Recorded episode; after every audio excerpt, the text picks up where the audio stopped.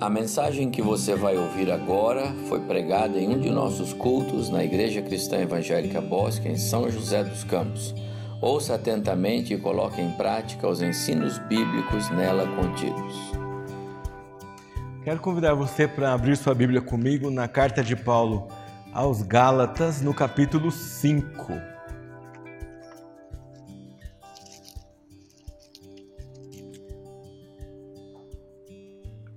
Pastor vem pregando sobre várias doutrinas importantes para a nossa vida cristã. E doutrina é muito importante para a prática cristã, porque ninguém pode obedecer a algo que não conhece. Muitas vezes nós confundimos doutrina ou definimos doutrina como algo teórico ou como um, um conjunto de de teses ou teorias ou postulados teológicos. Ah, mas na verdade, doutrina é um assunto do nosso dia a dia. Se nós não praticamos doutrina cristã, dificilmente nós fazemos aquilo que a palavra de Deus nos diz ou que o Senhor espera de nós que façamos, porque a doutrina é nada mais nada menos do que a maneira como você e eu devemos viver em cada aspecto da nossa vida. Não há nada mais prático para um cristão do que conhecer as doutrinas que nós ensinamos a partir da Escritura.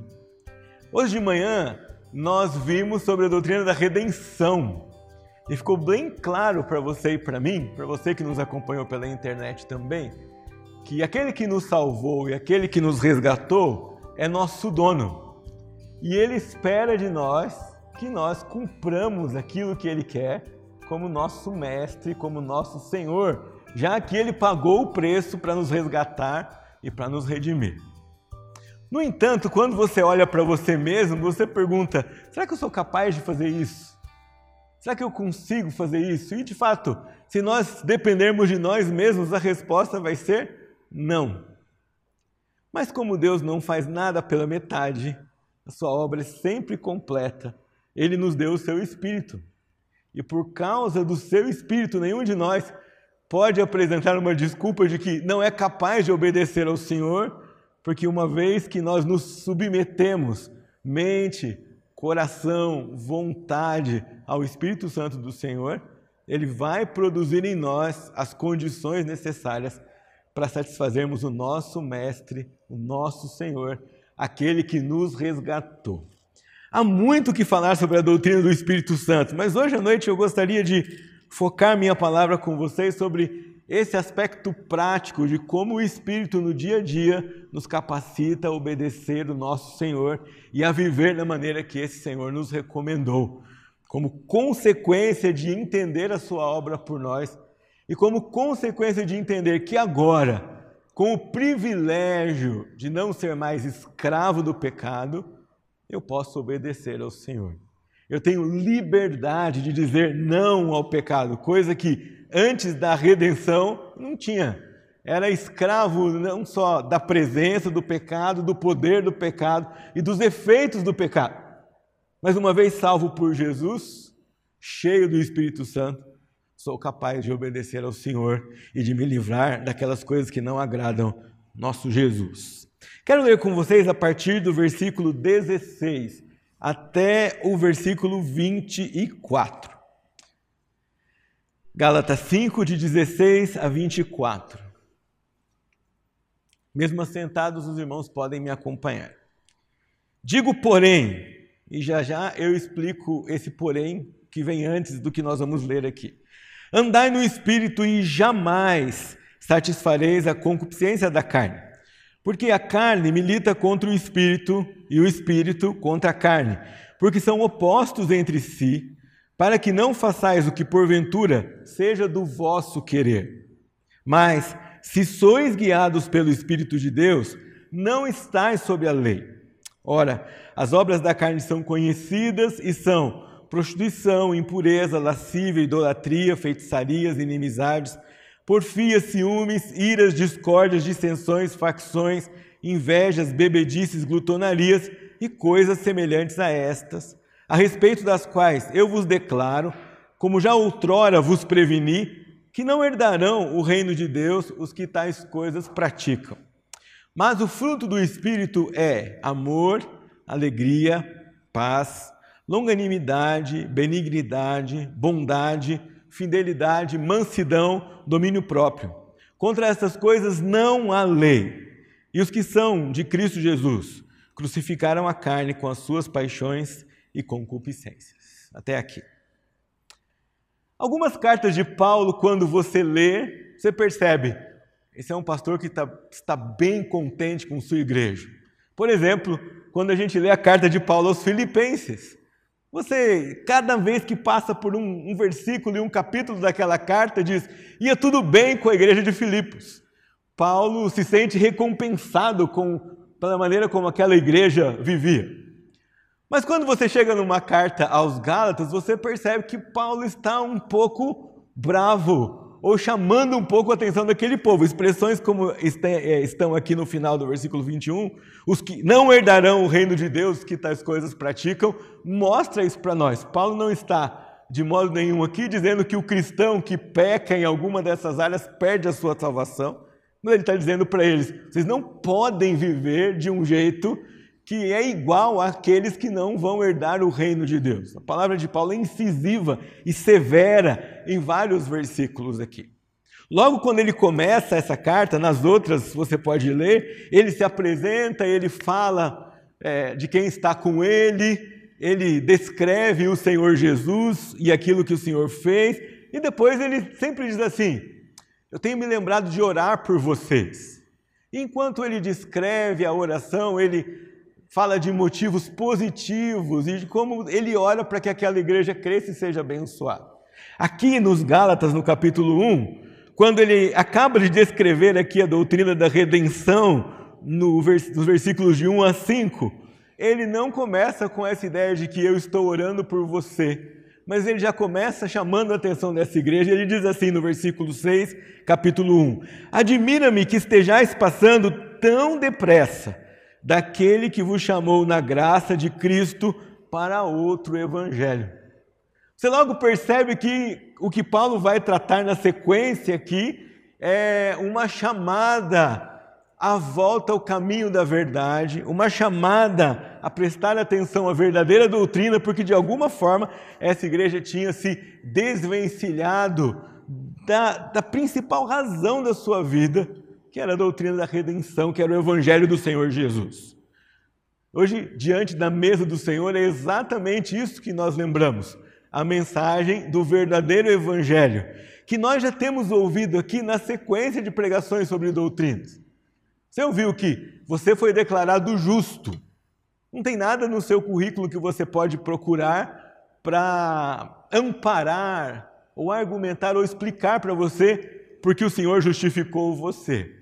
Foi uma declaração dele. Ele fez você justo. Então não tem nada que você possa procurar. O que, que eu fiz melhor do que o outro para estar aqui? Você não vai achar isso. Simplesmente ele nos declarou assim. Nós vimos também que uma vez salvo, uma vez salvos, é natural daquele que conhece a Cristo alguns posicionamentos. Se espera que aquele que conhece a Cristo e se rendeu ao Evangelho tome algumas decisões. Uma delas que vimos hoje pela manhã foi agradar e obedecer o seu Senhor. O que acontecia com esses crentes aqui é que eles estavam tendo dois desvios do Evangelho. E Paulo tinha que chamá-los de volta à compreensão das doutrinas cristãs que eles tinham compreendido muito bem. O fato de Paulo dizer para eles: Admiro que vocês estão passando tão depressa daquele que vos chamou na graça de Cristo para outro evangelho, mostra que eles conheciam a verdade, mas tinham se descuidado dela. E aqui, na mesma advertência que Paulo faz aos Gálatas, nós podemos trazer para nós, logo no começo da nossa reflexão, nós não podemos descuidar de colocar na nossa mente, no nosso coração e na nossa vida aquilo que é verdade ensinada na palavra de Deus. Porque ideias erradas plantadas na nossa mente, no nosso coração, vão gerar comportamento errado, vão gerar posturas erradas. Crenças erradas acalentadas na nossa alma vão gerar atitudes que não agradam ao Senhor. E essa igreja se desviava do verdadeiro evangelho por duas vias. A primeira delas é a via do legalismo. E curiosamente, a doutrina da justificação é o remédio para a doutrina do legalismo, para o erro do legalismo. O que acontecia com essa igreja? Eles estavam voltando à, antiga aliança e pensando que a salvação seria o resultado de que aquele grupo conseguisse cumprir a lei, ou conseguisse cumprir alguns rituais, ou conseguisse sair muito bem cumprindo exatamente regras descritas no livro da lei do Antigo Testamento. E embora algumas destas coisas encerradas em si mesmas não fossem erradas e pecaminosas, quando usadas como requisito para serem salvos, ou como condição para serem salvos, ou como razão para serem salvos, se tornava um problema. E eles estavam tão dominados por esse espírito legalista que começaram a cobrar de Paulo: você está errado porque você não está cumprindo a lei. Depois de tarefa de casa, vocês podem ler versículo 2, é, perdão, capítulo 2, e vocês vão ver Paulo explicando para eles: vocês não podem me acusar de escravo da lei porque eu circuncidei Timóteo quando ele foi pregar comigo, porque julguei que a não circuncisão dele seria uma barreira para o fim principal da nossa missão, que era a pregação do Evangelho. Mas em seguida ele vai dizer: Eu não circuncidei Tito. E Tito foi também pregar o Evangelho em outra circunstância, em outra parte. E Paulo diz para ele: De sorte que o que eu fiz em relação à lei não era condição para a salvação, mas era em submissão à mensagem do verdadeiro evangelho, para que a mensagem do verdadeiro evangelho chegasse no coração do público que me ouvia, e não como condição ou requerimento para salvação. Quando vocês fazem isso, Paulo diz aos Gálatas, vocês estão deixando o evangelho de Cristo pequeno. Vocês estão rebaixando o evangelho de Cristo. E eu e você corremos o mesmo risco. As atitudes que nos levam ao legalismo não são atitudes erradas, porque Pensa bem comigo. Se você acha que o que você faz coopera para a sua salvação, então claro que aquilo que você está pensando que coopera para a salvação não são coisas ruins. Senão, logicamente, você saberia, isso não vai me levar a nada. Algumas coisas certas que nós praticamos com a motivação errada, elas se tornam barreiras ou elas se tornam distorção do verdadeiro evangelho de Cristo que nós precisamos arranjar na nossa cabeça sempre é que a justiça que é produzida em nós é resultado da salvação e nunca condição para a salvação. Que os atos que eu posso oferecer a Deus, os rituais que eu participe na igreja, os cultos que eu frequento, são resultado da minha compreensão de que eu posso dar ao meu Senhor e ao meu Salvador nada mais do que tudo: meu tempo, minha presença no corpo de Cristo, meu serviço, meu dinheiro, mas isso é resultado daquilo que Deus produz em mim. Se nós invertemos as coisas, nós cometemos o mesmo erro dos Gálatas. Achamos que aquilo que nós somos é que produz a nossa salvação. Quando é o contrário, é a nossa salvação sem nenhuma participação nossa operada por Cristo Jesus. E uma vez tendo os nossos olhos abertos por Cristo, nos rendendo a Ele, vão gerar em nós frutos e atitudes capazes de agradar ao Senhor. Mas havia outro caminho errado que essa igreja estava traçando. Além do legalismo, eles estavam lidando também com libertinagem. E a libertinagem é corrigida pela doutrina da redenção. Não foi planejado, pastor, mas deu certinho aqui. A libertinagem é corrigida pela doutrina da redenção. O que diz a libertinagem? Bom, já que eu sou salvo e garantido estou, então posso viver da maneira que bem entender. Já que nenhum pecado tira de mim o privilégio da salvação, então vamos pecar à vontade, porque onde tem pecado tem graça, e quanto mais pecado, mais graça raciocínio falacioso dessa igreja. O outro lado da moeda do erro. Eles tinham deixado de lado a ideia de que aquele que é salvo sem nenhum mérito por Jesus Cristo, não vai cultivar no seu coração, não pode cultivar no seu coração o desejo de agradar a si mesmo ou a meta de viver da maneira como bem entende.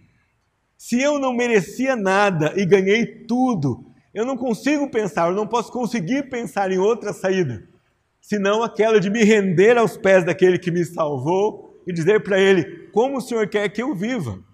Como eu posso agradar ao Senhor? Quais são as atitudes que o Senhor espera de mim? Como o Senhor vai se alegrar comigo enquanto eu vivo aqui? Como eu vou glorificar o teu nome por meio das minhas atitudes no dia a dia? Não pense em só nas coisas grandes, não é? Vou ganhar 50 pessoas para Cristo, não pense lá no dia a dia. A maneira como você levanta, a maneira como você conduz as coisas na sua casa, a maneira como você trata as pessoas, a maneira como você lida com adversidades, com coisas inesperadas, com doenças, com tristezas, a maneira como você reage às circunstâncias todas do dia a dia, vão demonstrar se sua postura, se sua mente, o seu coração estão voltados para agradar a si mesmo ou para agradar a Deus. E toda vez que a gente ou toma o caminho do legalismo ou toma o caminho da libertinagem, nós rebaixamos o Evangelho de Cristo.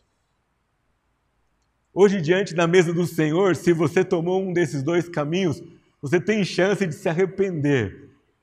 E tem chance de, olhando para esses elementos que representam o Evangelho genuíno, a salvação que nós recebemos sem merecimento, o preço pago para nos dar a, o privilégio de nos apropriar de uma nova vida, de viver em novidade de vida, você também tem chance de abandonar pecados e fazer novos compromissos com o Senhor. Paulo continua falando com essa igreja e vai dizer assim: vocês precisam parar de viver como se não fossem salvos por Jesus. Ele diz um pouquinho antes do texto que lemos, é por isso que ele fala, porém, Está dizendo para eles: vocês são livres. Por que é que vocês vivem como escravos? De novo, as duas distorções que Paulo trata aqui do Evangelho são escravizadoras. Tanto viver querendo viver debaixo da lei, como voltando ao Velho Testamento e praticar todas aquelas coisas para ser salvo, é escravizador, como viver em função do pecado, não precisando viver, também é escravizador. Pense comigo, você estava preso, algemado e numa cela. Então Jesus salva você e diz assim: pode sair. Agora eu tirei suas algemas e você não precisa mais ficar na cela. Você não tem mais condenação. A sua sentença foi anulada, você pode ir embora. Então você volta e fala assim: por favor, põe algemas em mim de novo, me tranca nessa cela outra vez. O que a igreja aos Gálatas estavam fazendo era exatamente isso. Paulo diz para eles: por que vocês vivem como, como prisioneiros, já que vocês são livres? Vocês são livres, vocês não precisam ser escravos, nem de lei nenhuma, e vocês não precisam ser escravos, nem de pecado nenhum. Ele vem trabalhando isso daqui, vai dizendo no versículo 13: vocês foram chamados para a liberdade. Lá no versículo 1 do capítulo, de, é, versículo 1 do capítulo 5 diz: Para a liberdade foi que Cristo nos libertou. É até um pouco engraçado, se ele nos, se nos deu liberdade, claro que ele nos libertou para a liberdade. Mas Paulo reforça essa ideia aqui aos Gálatas, porque mesmo tendo recebido o evangelho da liberdade, eles viviam como se fossem prisioneiros. Mesmo tendo recebido o evangelho da graça, eles estavam voltando a se aprisionar na lei que não servia para salvá-los, apenas os servia para conduzir a verdade de que ninguém consegue cumprir a lei, a não ser o Senhor Jesus, que se deu, se entregou ao nosso lugar, portanto nos redimiu. E quando Paulo chega no versículo que eu, no trecho que eu gostaria de me concentrar com os irmãos hoje, ele vai mostrar para nós que a liberdade cristã é experimentada quando, dirigidos pelo Espírito de Deus, o crente muda seu estilo de vida, abandonando as obras da carne e desenvolvendo o fruto do Espírito. Você quer fazer um teste? Qual é o teste que nós devemos fazer se somos cheios do Espírito ou não? Se o Espírito nos domina ou não. O teste não, não são suas habilidades. O teste não é quantas coisas você é capaz de fazer ou de executar. O teste nem sequer passa pelo tanto de é, atos sobrenaturais que você possa performar. O teste de que nós somos cheios do Espírito ou não é que no nosso dia a dia nós abandonamos as obras da carne e nós deixamos que o Espírito Santo do Senhor produza o seu fruto em nós. O teste é maior santidade. O teste é maior desejo de andar perto do Senhor. E é isso que Paulo vai trabalhar nesse trecho que lemos. Vocês são livres e como é que nós experimentamos essa liberdade garantida por Cristo na cruz, como nós nos libertamos de qualquer outra ideia a respeito da salvação, nos submetendo a esse Senhor por meio do seu Espírito. O texto diz para nós: andai no Espírito. E, e aqui não é um conselho, o verbo está no imperativo, não é uma opção. Paulo não está dizendo para vocês pensem se isso é uma coisa boa. Ele não diz para os Gálatas, reflitam nisso. Ele diz para eles, parem de viver assim. Andem no Espírito. Vivam no Espírito. A ideia do verbo grego aqui é você passar por um lugar onde alguém já passou e marcou o caminho para você. É você andar também em volta de algo que é o centro. Portanto, andar no Espírito é viver em volta das coisas que o Senhor Jesus ensinou é seguir o caminho marcado pelo Espírito Santo de Deus, tanto na palavra quanto nas circunstâncias que ele providencia na nossa vida, no nosso dia a dia. Paulo adverte também no versículo 17 que o experimentar da liberdade cristã, tirando as obras da carne e vivendo no espírito, é uma guerra. Ele vai dizer para você, porque a carne milita contra o espírito. Letra maiúscula aqui na minha versão. A nossa carne milita contra Deus, contra o Espírito de Deus que representa na nossa vida diária o nosso Salvador. Jesus, quando foi embora, diz: eu, vos, eu vou, mas enviarei outro consolador, outro do mesmo tipo, outro da mesma qualidade, outro com os mesmos atributos. O Espírito é Jesus em nós. E são opostos entre si. Mas no versículo 18 ele diz: Mas se sois guiados pelo Espírito, não estáis sob a lei. Os dirigidos pelo Espírito não cedem nem à carne, nem à libertinagem, nem à lei, nem ao legalismo. São livres. O Evangelho liberta e não aprisiona. O que acontece é que, de vez em quando, assim como os Gálatas fazem, você e eu queremos voltar e viver na condição de prisioneiros daquilo que nós já fomos libertos. Se nós não nos cuidarmos, se nós não andarmos no Espírito de Deus, não tem uma coluna do meio. Não tem a possibilidade de dizer assim, ah, pastor, peraí, olha, eu não ando no Espírito, mas eu também não ando na carne. Não tem jeito. Quem não anda no Espírito, anda na carne. Não tem uma, uma terceira opção. É uma queda de braço sem empate. É uma luta que não tem neutralidade. Ou você agrada a Deus, ou você não o agrada. Sei que talvez você deve pensar assim, puxa, mas isso é muito radical. Ah, mas quando nós tratamos de santidade, pureza e agradar ao Senhor, nós precisamos tomar algumas dessas posturas bastante vigilantes no que diz respeito à nossa vida, no nosso dia a dia. E Paulo então passa a descrever as obras da carne. Meu objetivo hoje à noite aqui não é fazer propaganda das obras da carne. Então nem quero descrever para vocês todas essas toda essa lista que Paulo vai dizer aqui para nós. Ele deixa bem claro que são coisas odiosas para os crentes e que nós não deveríamos é, tocar nelas nem de brincadeira, nem de leve, nem só uma, como se fosse uma previsão, uma antevisão das coisas. Uma vez em casa, Deus me ensinou isso porque as crianças estavam brincando na sala e começou um filme. Eu olhei e falei assim: hum, esse filme não é bom. Meninos, vão brincar lá no quarto. E eles foram, e quando eles terminaram de subir a escada, eu ouvi no meu coração assim: se não é bom para eles, por que é bom para você? Então eu desliguei a televisão e falei: meninos, voltem para brincar aqui na sala. às vezes nós nos enganamos, sabe? Pensamos assim, não, eu já sou adulto, eu tenho maturidade para ver algumas coisas e depois é, continuar santo. Não, eu acho que eu posso ouvir aquilo ali que não, não vai ter problema, não. Não, eu acho que eu posso, não, eu tenho maturidade, eu sou adulto. Para as crianças não serve a censura, diz lá, ó, de 16 anos para mais. Mas, poxa vida, eu consigo. Ah, são algumas vozes do inferno que vão entrando na nossa vida e no nosso coração, sorrateiras. E que, meu irmão, você pode brigar contra a minha opinião, mas não contra a palavra. As obras da carne, abrigadas na nossa mente, no nosso coração, em qualquer grau, vão produzir pecado na sua vida na minha vida. Qualquer coisa que tenha cheiro de qualquer uma dessas coisas que estão colocadas aqui, e eu não vou repeti-las, você pode ler depois.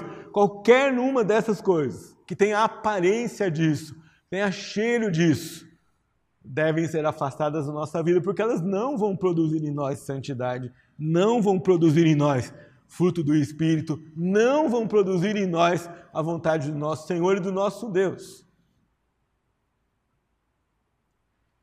Você não planta semente de maçã e colhe abacate nem que você deseje muito. Você vai ser aquilo que você planta na sua mente, no seu coração. As obras da carne têm que ser afastadas de nós em todas as instâncias, de todas as maneiras, todas as formas, de todas as aparências, de todas as intensidades ou níveis, se você quiser classificar assim. Paulo vai dizer: essas coisas não dizem respeito a nós porque elas são próprias daqueles que não vão herdar o reino de Deus elas não têm que estar na vida daqueles que vão herdar o reino de Deus. Você e eu não podemos viver igual aqueles que não têm ideia do que é ser salvo ou herdar a salvação em Cristo Jesus. Na verdade, cada um desses, dessas obras da carne aqui aprisionam. Você pensar bem comigo, prostituição, impureza e as suas irmãs aqui aprisionam o corpo, impureza aprisiona a mente, Libertinagem aprisiona tempos e bens, idolatria, feitiçarias e outras coisas aprisionam o seu espírito. E as últimas aqui que nós temos, invejas, glutonarias, iras, discórdias, aprisionam os seus relacionamentos. Todas essas coisas aqui são algemas do inferno na vida do ser humano. E nós não podemos aceitar ou conviver com algemas uma vez que já fomos livres delas e não precisamos delas na nossa vida. Mas o que eu quero meditar com vocês no tempo que me resta aqui é o fruto do Espírito que deve ser produzido em nós. Se as obras da carne são tiradas de nós, se as obras da carne são esvaziadas da nossa mente e do nosso coração, se as obras da carne são afastadas da nossa vida, porque a carne milita contra o espírito, se eu mato a carne com a capacidade que o Espírito de Deus me dá, então o espírito tem lugar na minha vida no meu coração. E ele vai produzir em mim o seu fruto.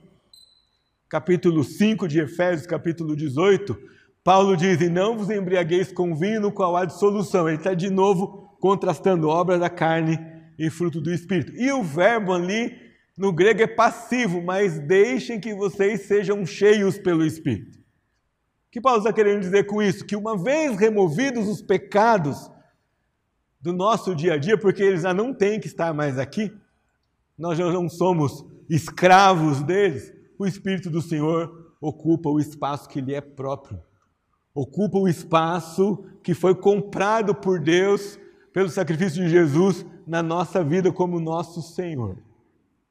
E Paulo passa a descrever quais são esses frutos, essas partes do fruto do Espírito, esses bagos do cacho de uva, essas gomas da gomos da mexerica, se você quiser usar essa outra figura. Ele vai trabalhar amor e alegria e paz. Aliás, esse trio aparece em outros lugares nas Escrituras, não é? Amor, alegria e paz. E esses, essas são características internas na nossa vida. Nenhum de vocês enxerga amor e alegria e paz. Você pode detectar as consequências de alguém que ama pela maneira como ela trata você, você pode perceber alguém que tem alegria do espírito pela maneira como ele reage e você pode perceber a paz. Mas essas são partes do fruto do espírito que tem repercussão interna. ah, nós experimentamos e a gente vive os efeitos disso dentro de nós mesmos. Diz João que aquele que não ama não conhece a Deus, porque Deus é amor. E não é por acaso que o Espírito de Deus, inspirando Paulo, coloca essa parte do fruto do Espírito como primeira coisa. Amor é a essência de Deus. Foi porque Deus amou que ele fez todo o seu plano da redenção. E quando ele nos salva, é um relacionamento de amor que ele quer cultivar conosco. Esse amor de Deus não é o amor que ama aquele que me ama. É por isso que ele tem que ser produzido pelo Espírito. Você e eu talvez somos muito capazes de amar quem nos ama, quem nos trata bem, quem nos considera. Mas o amor de Deus nos capacita a amar de Jesus os nossos inimigos.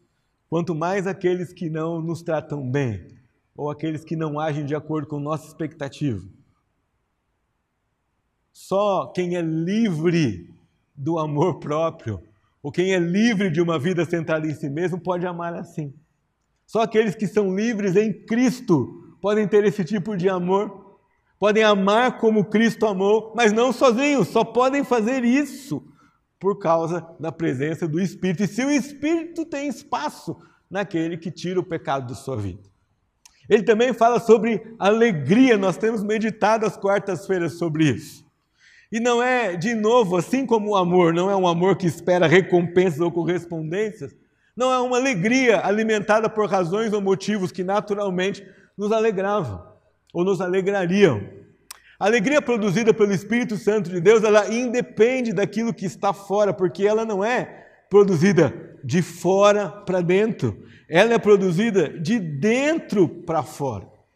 E Paulo deixa isso tão claro para nós, em outras cartas suas, ele vai testemunhar: preso tinha alegria em Cristo. Com escassez tinha alegria em Cristo, com abundância tinha alegria em Cristo. Por quê? Sua alegria era produzida pelo Espírito Santo de Deus. E não dependia de que o seu interior encontrasse correspondência na vida exterior para se alegrar. Mas lembre-se, tudo isso é fruto do Espírito em nós, não é fruto que nós mesmos podemos produzir sozinhos. O amor abre espaço para alegria. O amor abre espaço para o perdão. Hoje, enquanto você participar aqui da ceia do Senhor, ore a Deus por amor, por esse amor de Cristo. Ore a Deus por perdão se você precisa perdoar alguém. Ore a Deus para libertar você. Você é livre. Você é livre, inclusive, para perdoar aquilo que você antes julgaria como imperdoável. Você é livre para perdoar. Você não é escravo da mágoa e da tristeza é, em relação a um relacionamento com uma outra pessoa, você é livre porque você recebeu o amor de Deus e a alegria do Senhor. Paulo diz também que o Espírito produz em nós a paz. Na carta aos Filipenses, ele vai dizer que essa paz excede todo o entendimento. Lá ele vai dizer também que quando nós entregamos a Deus nossa ansiedade com oração e súplica, essa paz guarda a nossa mente e o nosso coração. A palavra guarda ali é a mesma para um soldado que vigia algo que ele foi colocado para vigiar, que vigia o seu posto, que não arreda o pé dali. Paulo explica para você e para mim que quando Deus planta essa paz como guarda do seu coração, ela vai proteger o seu coração contra aqueles sentimentos que não vão edificar você, que não vão produzir liberdade em você paz mesmo no meio da tempestade. Vocês se lembram da história da grande tempestade? O barco estava a ponto de quebrar. O que Jesus estava fazendo? Dormindo. Calmo.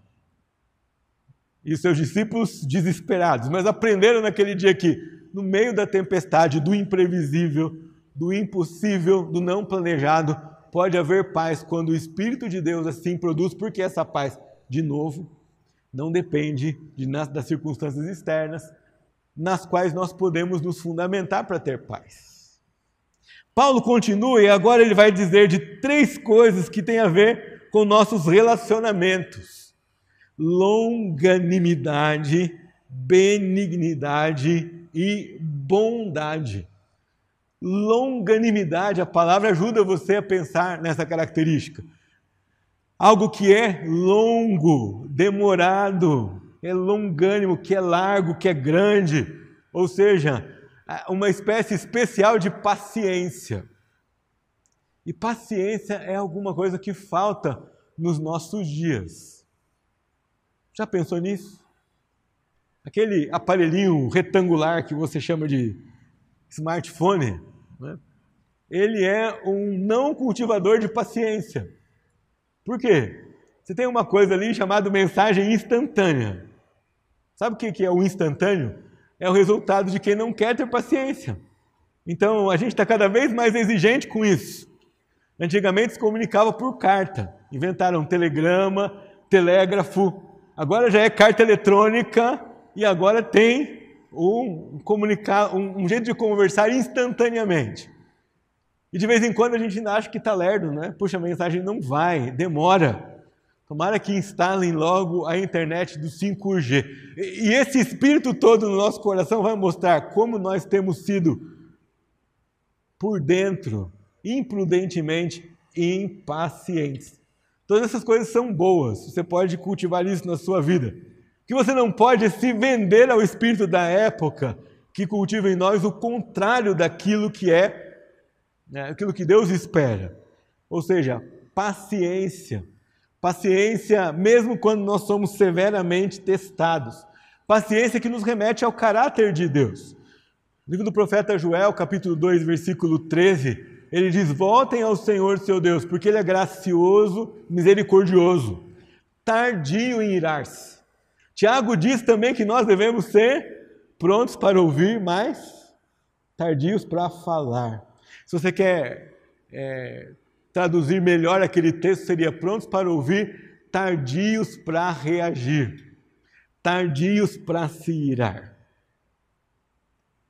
Paulo segue falando da benignidade. E benignidade aqui é suavidade, delicadeza em relação a outras pessoas, graça no trato e nos relacionamentos.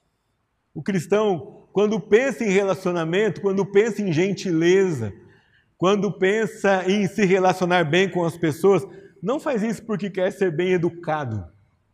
Isso qualquer um pode fazer. Faz isso porque quando o Espírito trabalha no seu coração, ele produz em você exatamente esse formato de gente gente que é gentil, gente que é cordato, que é benigno, que trata as pessoas com gentileza, que trata as pessoas com bondade, que é a característica seguinte. Bondade é uma espécie de generosidade que anda de mãos dadas com a benignidade. Bondade é uma decisão de transmitir graça e generosidade. E benignidade é traduzir essa graça e essa generosidade no nosso dia a dia, no trato e no nosso relacionamento. Mas como fazer isso sem paciência? Você percebe que essas características do fruto do Espírito se, se juntam de tal forma que a gente não consegue tirar e dizer, eu só quero uma. Porque uma alimenta a outra, uma capacita você para outra, uma sustenta a outra. E quando Paulo caminha para os três últimas, três últimas partes do fruto do Espírito, ele vai meio que fazer uma mistura.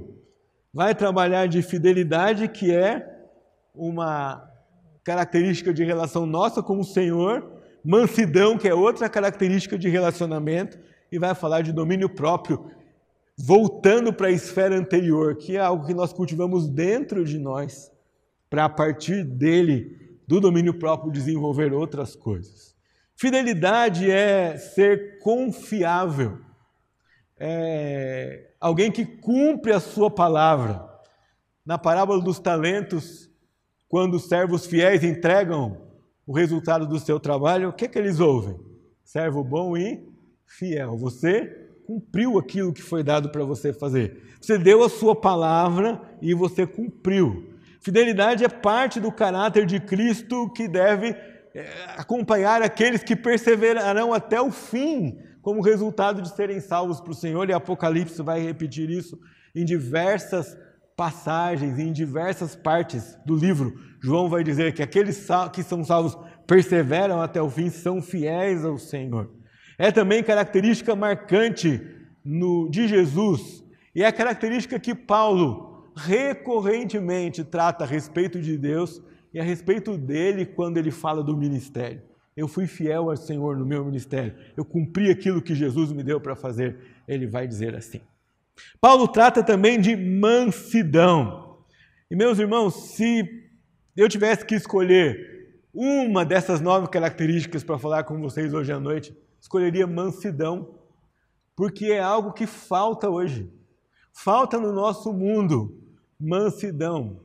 E como reflexo de faltar no mundo, às vezes falta na vida dos cristãos também. O que é mansidão? É aquela pessoa que consegue controlar a sua ira e demonstrá-la na hora certa. Paulo vai dizer: irai-vos e não pequeis.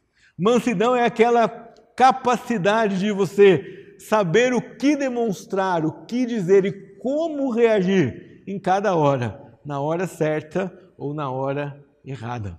Mansidão é saber reprovar aquilo que não agrada a Deus e acolher aquele que se arrepende Mansidão é cultivar um espírito aberto a aprender e que ama receber correção e não reage quando Deus o corrige de forma negativa, como se Deus não o amasse, porque traz de volta o seu filho para a rota que este não deveria ter abandonado. Mansidão é uma característica que, que Paulo e Pedro dizem que nós devemos ter quando vamos defender a fé. Paulo fala aos Colossenses que nós devemos aproveitar cada oportunidade e devemos fazer isso. A palavra ali é temperada com sal. O que é essa ideia de temperada com sal? Com mansidão. Ele vai, Pedro vai dizer também que nós devemos responder com mansidão aqueles que pedirem razão da esperança que há em nós. E como nós precisamos de mansidão? Jesus afirmou que os mansos herdarão a terra. Já parou para pensar nisso? Ele não disse no Sermão do Monte é o canhão que vai herdar a terra. Ele disse no Sermão do Monte é a guerra, é o grito, é o argumento do que fala mais alto. Ele não diz isso. Ele diz: os mansos herdarão a terra. Aqueles que viverem como o Senhor disse para viver, aqueles que souberem agir debaixo da ação do Espírito do Senhor, como deve agir em cada circunstância é que vão agradar a Deus e vão fazer sua vontade. E por último, nessa lista, o domínio próprio. Não é porque ele está por último que ele é o menos importante. Aliás, talvez ele esteja por último porque ele é o catalisador de todos os outros. De certa forma, é o domínio próprio, o princípio regulador de cada uma das outras partes do fruto do Espírito. Domínio próprio é aquela característica que, quando nós entendemos que o Espírito, que Cristo, por meio do Espírito, domina o nosso coração, nos faz, ele nos faz capaz de andar nesse mundo de acordo com a vontade de Deus. Ele nos faz capaz de andar aqui na contramão da, da correnteza. Ele nos faz capaz aqui de vestir-nos com vestes santas, mesmo quando ao redor de nós nós temos impureza. Domínio próprio é a capacidade de dizer não ao pecado. Mas deixe-me dizer uma coisa para você também. Domínio próprio é a capacidade de dizer sim às coisas certas. E as duas coisas precisam estar presentes na nossa vida. Eu sou livre para dizer não ao pecado, mas eu também sou livre para dizer sim eu quero obedecer a Deus. Sim, eu quero fazer o certo. Sim, eu quero amar, ter paz, alegria, quero ser longânimo, tratar os outros com bondade por meio de benignidade, quero ser fiel a Deus, quero ser manso. E é o domínio próprio que dá a você a capacidade de tomar essa decisão. Você já não é mais escravo. Se você pensa assim ou tem argumentado assim no seu coração, mas eu não posso, mas eu não consigo. Então talvez você não tenha entendido bem o que significa ser livre em Cristo.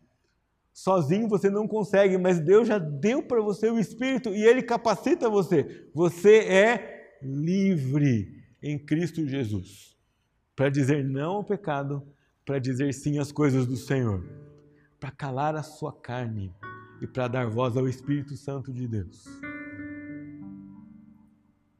Você tem esse privilégio e esse presente de abrir espaço na sua vida para ser controlado pelo Espírito para ser dirigido pelo Espírito, para se submeter ao seu Senhor por meio desse Espírito que age no seu coração. Não tem outro passo que você precisa fazer, não tem mais nenhuma outra decisão especial que você precisa tomar, não tem nenhuma oração que os pastores precisam fazer por, por você, para que você tenha que receber nada adicional. Uma vez que você foi salvo por Jesus Cristo, você está livre e você tem um Espírito que capacita você a obedecer ao Senhor. Ele está à sua disposição. O que você precisa fazer? Apenas orar e dizer: Senhor, eu quero calar a minha carne, eu quero calar o meu eu, quero calar minha vontade, quero calar o meu ímpeto, a minha lista de coisas justas ou injustas. Quero me desfazer da minha lista de mágoas, eu quero tirar aqui do meu coração todas aquelas circunstâncias em que eu requeiro do Senhor algo que é justiça aos meus próprios olhos, e eu quero ouvir a voz, a voz do Espírito do Senhor que é doce e que toma conta do nosso coração, produzindo em nós o seu fruto do Espírito. Queria convidar você a já se preparar para ser do Senhor, pensando assim: aquele que não poupou o seu filho por amor de nós, que nos salvou, nos deu o seu espírito que fala conosco, fala para você: você é filho, você é amado, você é salvo e que quer no seu dia a dia tornar você como seu Senhor, a imagem do seu Senhor. Vamos ficar em pé para louvar o nosso Deus.